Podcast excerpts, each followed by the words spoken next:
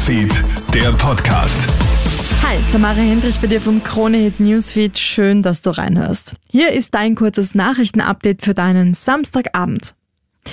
Es ist eine unvorstellbare Situation. Eine Frau muss gestern Abend wohl mit anhören, wie ihre Kolleginnen erstochen werden. In einem Rotlichtlokal in Wien-Brigittenau werden gestern drei Frauen getötet.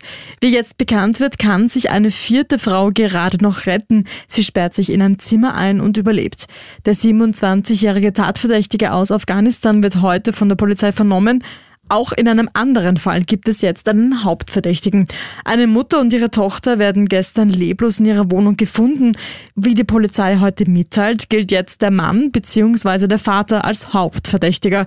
Er ist noch spurlos verschwunden. Alle Infos zu beiden Vorfällen kannst du auch auf kronehit.at nachlesen. Gestern der Schnee, heute die letzte Generation. Die Brennerautobahn war heute Schauplatz einer Protestaktion von Klimaaktivisten. Gemeinsam mit dem Street Noise Orchestra blockieren sie heute Vormittag die A13 Richtung Süden für rund eine halbe Stunde. Die Forderungen sind altbekannt, Tempo 100 auf den Autobahnen sowie den Ausstieg aus Öl und Gas. Tirols FPÖ-Chef Markus Abzweiger zeigt sich empört und fordert von Justizministerin Alma Sadic härtere Strafen.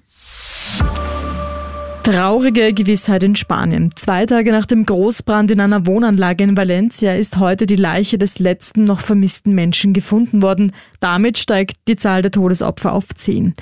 Donnerstagnachmittag bricht ja in dem Wohnkomplex ein Feuer aus.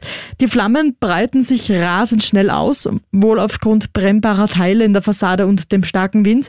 Ein Ermittlungsverfahren soll jetzt die genaue Brandursache klären. Es ist der zweite Jahrestag des Ukraine-Kriegs und Europa zeigt sich heute solidarisch. Westliche Staatschefs, darunter auch EU-Kommissionspräsidentin Ursula von der Leyen, besuchen heute Kiew und sichern der Ukraine weitere Unterstützung zu. Auch die europäische Bevölkerung macht mit Antikriegsprotesten und Gedenkveranstaltungen auf den heutigen Jahrestag aufmerksam. Beispielsweise haben sich bis zu 10.000 Menschen vor dem Brandenburger Tor in Berlin versammelt. In Hamburg gab es um 12 eine Gedenkminute. Auch öffentliche Verkehrsmittel sind eine Minute lang stillgestanden. Das war's mal von mir. Alle Updates checkst du dir wie immer im Kronehit Newsfeed oder online auf kronehit.at. Hab noch ein schönes Wochenende. Kronehit Newsfeed, der Podcast.